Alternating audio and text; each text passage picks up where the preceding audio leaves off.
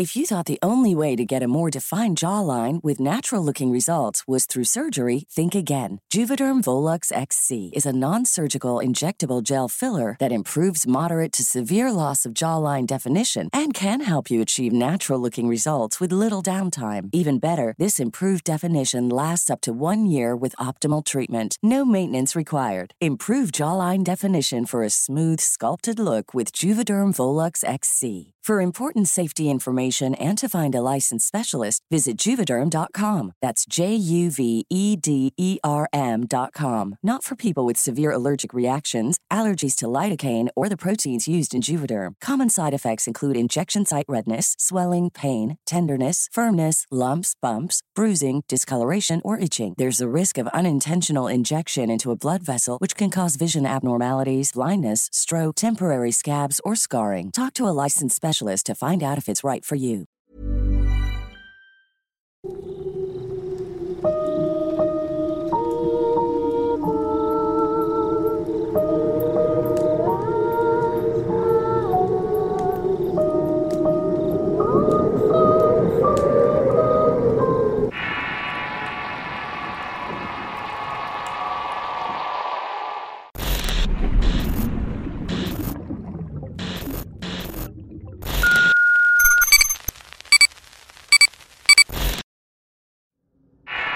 Guardianes del Bosque. Historia basada en la experiencia de Pari Rubí. Escrito y adaptado por Tenebris para relatos de horror. ¿Qué tal? Me gustaría compartir con ustedes dos experiencias que vivimos mis amigos de la facultad y yo. Les puedo asegurar que lo que van a escuchar es 100% verdadero. Estos sucesos ocurrieron dos años seguidos durante nuestros viajes de fin de semana al Parque Nacional El Chico en el estado de Hidalgo. Soy estudiante de la licenciatura en Psicología de la FED Zaragoza aquí en la Ciudad de México. He tenido la fortuna de encontrar a algunos de mis mejores amigos durante la estancia en la carrera. Durante noviembre del 2017 comenzamos la tradición de hacer viajes para celebrar el fin de semestre. El primero, sugerencia de mi amigo Mario, fue un campamento al Parque Nacional El Chico. Quienes sepan de qué lugar hablo sabrán que es un sitio boscoso. Parece sacado de alguna historia fantástica medieval. En él existen arroyos, árboles inmensos y una gran cantidad de formaciones rocosas. En el primer campamento fuimos solamente tres hombres, mi amigo Mario, David y un servidor. Al llegar nos instalamos en la zona de las cabañas, éramos los únicos instalados allí, por lo que sentíamos que todo el bosque estaba a nuestra disposición. La tranquilidad que ofrece el aislamiento del lugar solamente lo puedo describir como mágico. El aire puro, las flores y la fauna silvestre. Todo eso nos generaba un sentimiento de paz e incitación por la aventura. Sensación completamente opuesta a la que tendríamos por la noche. El primer día transcurrió como era de esperarse. Hicimos carne asada, escuchamos música a todo volumen y por supuesto no pudieron faltar las bebidas. Ya entrada la tarde decidimos subir a la muela, nombre que se le da a una de las peñas más elevadas que se encuentran en el parque. Siendo jóvenes imprudentes y envalentonados por la cerveza, nos lanzamos a la aventura sin el equipo adecuado para alpinismo. Lo único que llevé fue una navaja, un cuchillo de cuello y mi celular que no servía de mucho. Más que nada porque en esa zona no hay señal y tampoco internet. Por fortuna subimos a la muela sin ningún detalle. Los tres quedamos maravillados por el majestuoso paisaje que se veía desde las alturas. Ahí perdimos la noción del tiempo y para cuando reaccionamos el sol ya se estaba ocultando. Apresuramos el deceso porque sabíamos que si la noche nos agarraba en la peña no podremos encontrar el camino de vuelta al campamento. Y también nos podíamos lesionar de gravedad cayendo al despeñadero. Una vez que descendimos encontramos en la ruta una vieja cisterna abandonada que estaba abierta. Una sensación de desconfianza surgió en todo mi cuerpo. Cada vez que nos acercábamos a la cisterna el ambiente se ponía más tenso. Se nos hizo gracioso asomarnos para gritar hay alguien aquí. Sí, sí, danos una señal y te podemos ayudar. Usamos el teléfono para ver si captábamos alguna psicofonía, pero al no tener respuesta nos burlamos de los espíritus. Así como de los guardianes que supuestamente custodian este tipo de lugares. En este punto me gustaría agregar que yo soy originario de la alcaldía de Xochimilco, de un pequeño pueblo cercano a la zona chinampera, por lo que he llegado a experimentar de primera mano algunos eventos paranormales en la zona. Desde muy pequeño se me inculcó respeto por los muertos y los espíritus que cuidan el campo. Por eso cuando las risas y las burlas terminaron caí en la cuenta de que habíamos cometido un grave error.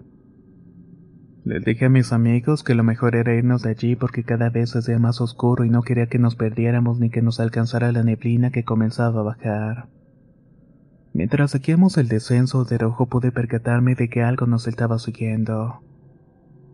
Eran sombras enormes y oscuras que aparecían y se sumaban en un instante. Se movían entre la espesa vegetación con una agilidad impresionante. Cuando le dije a mis amigos lo que estaba viendo, comenzaron a prestar más atención en el camino. Ahí fue donde nos dimos cuenta que estábamos perdidos. No supimos hacia dónde movernos porque no había algún punto de referencia. Nada de lo que había ahí nos resultaba familiar. La noche avanzó y con ella aumentaron los ruidos entre la oscuridad. La tensión crecía minuto a minuto acompañada de la presencia de aquellas sombras que se escondían de nosotros. Era como si nos acecharan, igual que un cazador que se prepara para emboscar a su presa. Sin perder más el tiempo, decidimos dar media vuelta y volver por el mismo camino que nos internó en el área boscosa. Apresuramos el paso intentando no voltear hacia atrás. Por mi parte, hice un gran esfuerzo por ignorar las sombras que iban tras nosotros. Por fin encontramos un señalamiento que indicaba los senderos que nos llevaban al centro de visitantes y la zona de cabañas. Una sensación de alivio nos acogió a los tres cuando logramos divisar nuestra camioneta, así como la cabaña que habíamos rentado. Además de que las sombras parecieron irse definitivamente. Creí que aquella aventura quedaría como una buena anécdota para contar en el futuro. Mis amigos y yo cortamos leña con una pequeña hacha de mano que llevábamos para encender la fogata. Calentamos la cena y continuamos bebiendo con el fin de embriagarnos hasta el amanecer. Al calor del fuego, con el alcohol encima y aprovechando el ambiente, comenzamos a contar historias de terror. Yo estaba sentado en una banca de madera dándole la espalda a la cabaña.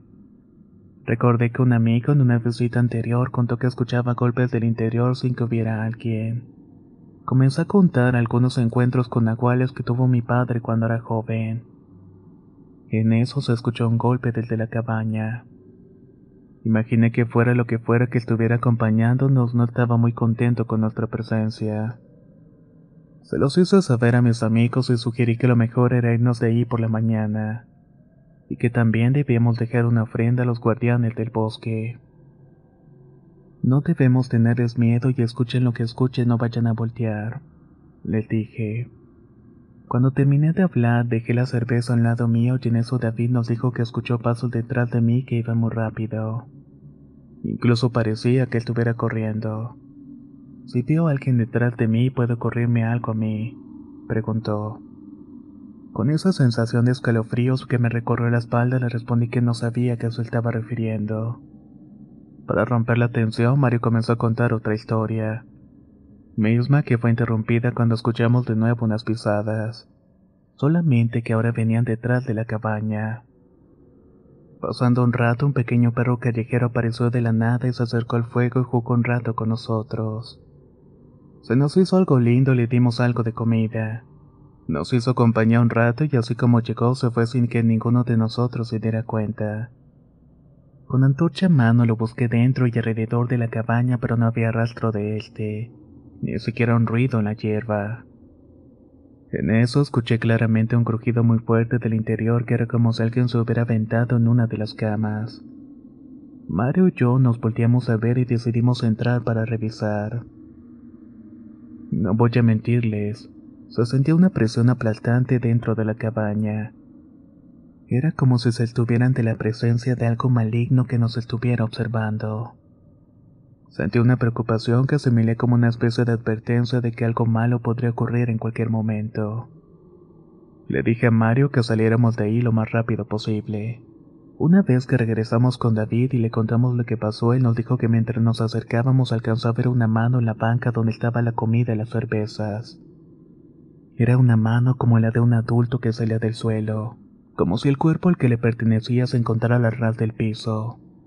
Mencionó que se talló los ojos pensando de que era una visión y cuando volvió a voltear ya no había nada.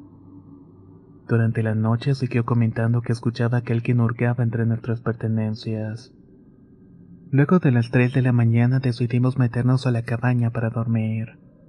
David logró divisar a dos personas, o al menos eso parecían a lo lejos. Eran dos siluetas que caminaban en la misma dirección. Los vio varias veces, siempre caminando a la misma distancia y en el mismo punto. Con la fogata a punto de extinguirse, nos apresuramos a guardar la leña debajo de la litera y a cortar unas cuantas astillas para encender la chimenea. Cuando recogimos los últimos troncos antes de entrar, vimos de nuevo al perro que nos acompañó horas antes. Nos miró unos segundos y se fue corriendo detrás de la cabaña. Ya dentro y a punto de cerrar con candado, notamos que en las sábanas de una litera de nuestro amigo Mario estaba plasmada una mano. Era una gigantesca mano humanoide. Era imposible que perteneciera a alguno de nosotros porque sus dedos eran extremadamente largos y delgados. Puedo apostar que fácilmente superaban los 15 centímetros de largo. Terminaban en puntas como si en lugar de uñas tuviera garras. La marca era de color negro y parecía que estaba manchada de ceniza. No quisimos comentar el asunto y preferimos dormir deseando que el amanecer llegara pronto. Yo me acosté con la navaja abierta y la puse debajo de la almohada. Intenté ignorar los ruidos que se escuchaban fuera porque en realidad estaba muy cansado. Una vez que salió el sol recogimos todas nuestras cosas, desayunamos y listamos todo para irnos como señal de respeto y en forma de disculpa por nuestra impertinencia. Dejé una ofrenda de sal para los guardianes que custodian el bosque. Con todas las cosas listas dentro de la camioneta volteamos por última vez hacia la cabaña. Allí estaba de nuevo el perrito junto a la mesa donde puse la ofrenda de sal.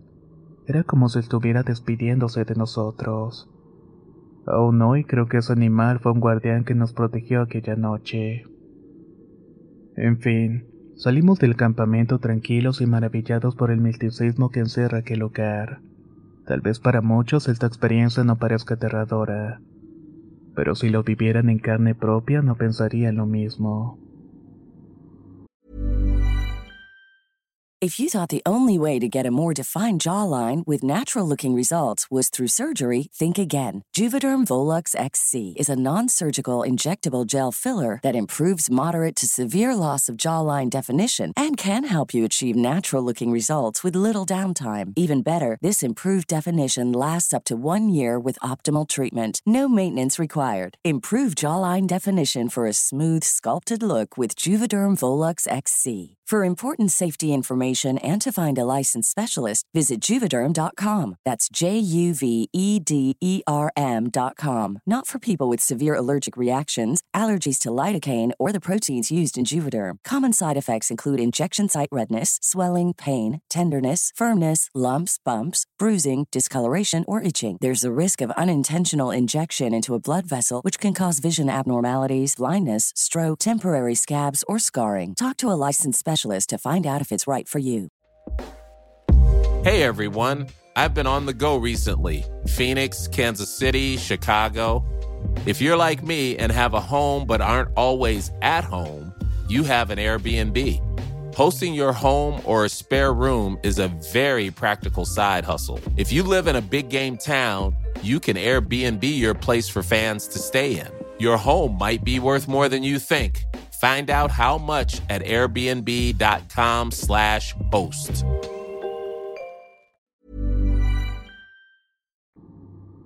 Exactamente un año después, en el 2018, mis mejores amigos y yo, impulsados por la belleza del sitio y nuestra curiosidad por descubrir más sobre las entidades que se nos manifestaron en el primer viaje, decidimos volver al chico. Como buenos psicólogos, la mayoría de mis amigos estaban seguros de que las apariciones que vimos Mario y yo en el 2017 fueron productos de la sugestión y las cervezas, pero sin imaginar que pronto se convencerían de lo contrario. Nos distribuimos en dos camionetas y la idea fue encontrarnos al llegar al pueblo mineral del Chico. Debíamos subir juntos hasta las cabañas del campamento Los Cedros una vez más. Todo iba bien según lo planeado hasta que entramos a la reserva natural. Parecía que los guardianes habían preparado la bienvenida para recibirnos, ya que en todo el tramo de la carretera que nos llevó a la zona de las cabañas todos y cada uno de los participantes vimos sombras y figuras humanoides.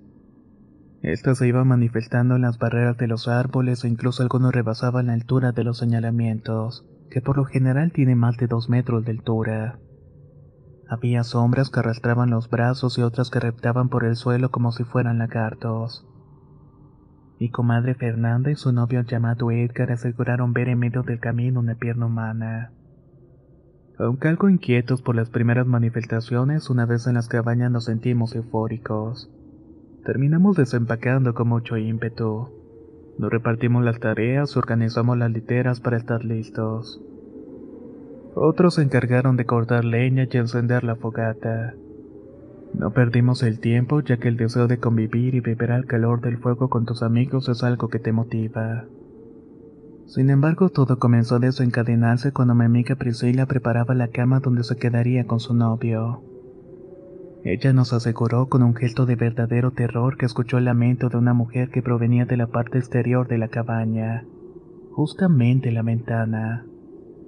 No tengo que decirles que nos alteramos mucho cuando llegó gritando hasta donde nos encontrábamos. Intenté tranquilizarla, pero tuve esa sensación de que les conté antes. Una especie de intuición de que algo más grande que nosotros nos estaba acechando. Una vez que se calmó y ya con la fogata bien encendida, comenzamos a beber y a cantar canciones de moda y a relatar historias alrededor del fuego. Dieron las tres y media de la madrugada y fue el momento preciso para contar las historias de terror. Esas sobre brujas, nahuales y hasta del mismo diablo. Entramos en ambiente cuando mi amigo Eric puso un tipo de música en el celular, algo que parecía ser cantos góticos bastante perturbadores. Ya con un par de cervezas encima cometí la imprudencia de retar a alguna entidad para que se manifestara frente a nosotros, que nos diera una señal de que se encontraba allí. Quiero aclarar que para entonces ya una parejita de nuestros amigos había dispuesto de la privacidad de la cabaña. Mientras tanto el resto permaneció a la expectativa de presenciar algún hecho paranormal. Una de las personas que estaba alrededor de la fogata era mi amiga Priscila. Estaba en los brazos de Uriel en una silla que llevaron para el viaje. Lo siguiente que voy a contarles lo voy a describir tal cual y como dijo Priscila. Mientras Eric y yo seguíamos provocando a los seres que habitan el bosque, ella sintió un fuerte dolor en el brazo izquierdo. Era como si alguien la estuviera tomando la fuerza con la intención de hacerle algún daño. Su primera reacción fue reclamarle a Uriel, pero se detuvo de inmediato al percatarse de que una de sus manos estaba sobre el hombro y la otra tomando una cerveza. Gritó con una agudeza terrible que se acompañó con los gritos de los demás compañeros. Priscila se levantó y salió corriendo hacia las cabañas. Todos nos quedamos con la boca abierta cuando presenciamos cómo la puerta de la cabaña se abrió de una forma estrepitosa. Luego se volvió a cerrar de un azotón que hizo vibrar los cristales de las ventanas. Esperábamos ver a salir a nuestros camaradas huyendo a toda prisa y debieron alterarse cuando escucharon el grito de Priscila. Decidieron venir a ver qué era lo que estaba pasando y cerrando la puerta con furia pensé. Algunos comentaron esta misma teoría ya que era la más lógica de cerrarse las cabañas por dentro, pero ninguno de los dos se había asomado. Por respeto y miedo también decidimos no acercarnos. El ambiente se hizo más denso a partir de entonces. La maleza se movió con violencia y las sombras volvieron a aparecerse. Estas corrían entre los árboles y se ocultaban detrás de los mismos. Nos sacamos mucho de onda cuando por fin salieron nuestros amigos. Estaban molestos porque pensaron que les estábamos jugando bromas pesadas con el fin de asustarlos. Nos reclamaron que Priscila gritaba a propósito que alguien les había abierto la cabaña. Por supuesto que negamos ambas cosas y les explicamos lo que habíamos visto a la distancia. Al corroborar que las puertas de la cabaña únicamente se abrían por dentro, empezaron a creer en nuestras palabras. Aún más cuando observaron figuras sombrías rondando el perímetro las cuales estaban demasiado cerca de la cabaña. Estábamos muy alterados. Por mi parte me sentía responsable por ello, ya que fueron mis provocaciones las que desencadenaron el ataque hacia mi amiga. Tomé mi hacha de mano y me aferré a ella. Mi navaja también la tenía cerca lista para usarse. El resto del tiempo permanecimos junto al fuego, vigilando la hierba y los árboles que nos rodeaban. Ciertamente intentamos calmar los ánimos bebiendo un poco, pero atentos a cualquier indicio que nos advirtiera si los guardianes se aproximaban. Por fin acordamos entrar a la cabaña para dormir con la esperanza de que amaneciera pronto. Dormimos relativamente tranquilos, aunque yo permanecí despierto un rato más sobre la litera. Tenía los sentidos al 100 por si cualquier incidente se repetía. La mañana despejó todo rastro de los malestares vividos la noche anterior. No podíamos dejar que eso arruinara el viaje. Fuimos al pueblo, subimos la muela por segunda vez y permanecimos algunas horas en la cima. La segunda noche que pasamos en el sitio y que fue la última bajamos hasta el lago. Las últimas horas fueron relativamente tranquilas. Esperemos algún indicio de la compañía sobrenatural, pero todo transcurrió sin novedad alguna. El único acontecimiento extraño que se vivió aquella tarde me ocurrió a mí. Fue cuando me dirigí a los lavabos un tanto alejados del campamento logré divisar con mi linterna a unos 5 metros un par de ojos amarillos. Estos alzaban a un metro y medio del suelo. Me desconcerté pero no detuve mis pasos hasta el lunario. Esos ojos se mantuvieron fijos en mí sin notar algún parpadeo. Permanecí aferrado a mi navaja dispuesto a usarla si mi seguridad dependía de ello. Tampoco bajé la vista de esos ojos amarillos. Lo interesante fue que la luz de la lámpara no reveló la forma o cuerpo de la criatura. Solamente parecían un par de ojos flotantes. No sé cuánto tiempo duró aquella manifestación, pero de un momento a otro se sumaron. Esa fue la única experiencia rara durante la noche. El resto del tiempo lo disfrutamos cantando, bailando y bebiendo sin medida hasta que amaneció. Sé que para algunos esto puede ser poca cosa, pero no quiero venderles una historia de Hollywood. Quiero contarles hechos ocurridos tal cual como experimentamos mis amigos y yo. Aún hay cosas que no puedo entender como por qué la segunda noche fue tan tranquila y por qué los guardianes del bosque decidieron dejarnos en paz. No lo sabemos y seguramente no tendremos respuestas a estas interrogantes. Estar frente a frente con entidades desconocidas no es un proceso fácil de digerir. Lo que me llevo de estas experiencias es que la compañía de tus amistades y el buen ambiente que existe entre los seres queridos es más que suficiente para disfrutar la zona donde estés. Aun cuando se respire el miedo y la incertidumbre que te pueden llegar a inspirar los guardianes del bosque.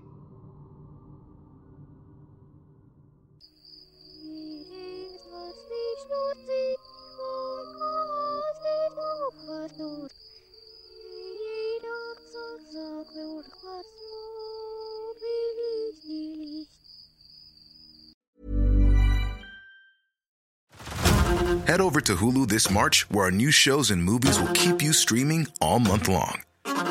Catch the acclaimed movie All of Us Strangers, starring Paul Mescal and Andrew Scott. Stream the new Hulu original limited series We Were the Lucky Ones with Joey King and Logan Lerman. And don't forget about Grey's Anatomy. Every Grey's episode ever is now streaming on Hulu. So, what are you waiting for? Go stream something new on Hulu. How would you like to look five years younger? In a clinical study, people that had volume added with Juvederm Voluma XC in the cheeks perceived themselves as looking five years younger at six months after treatment. Look younger, feel like you. Add volume for lift and contour in the cheeks with Juvederm Voluma XC. Reverse signs of aging by adding volume to smooth laugh lines with Juvederm Volure XC. For important safety information and to find a licensed specialist, visit juvederm.com. That's J U V E D E R M.com. Not for people with severe allergic reactions, allergies to lidocaine, or the proteins used in Juvederm. Common side effects include injection site redness, swelling, pain, tenderness, firmness, lumps, bumps, bruising, discoloration, or itching. There's a risk of unintentional injection into a blood vessel, which can cause vision abnormalities, blindness, stroke, temporary scabs, or scarring. Talk to a licensed specialist to find out if it's right for you.